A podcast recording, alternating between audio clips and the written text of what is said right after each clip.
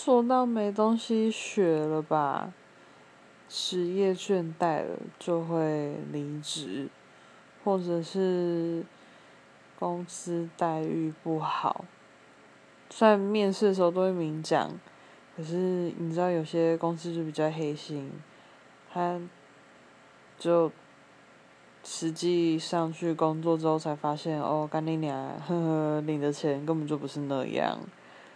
对，这种就会说离职就离职，反正我就是一个做不开心我就直接离职的，跟同事不开心我也会直接走人，我爽就好，所以现在才存不到钱，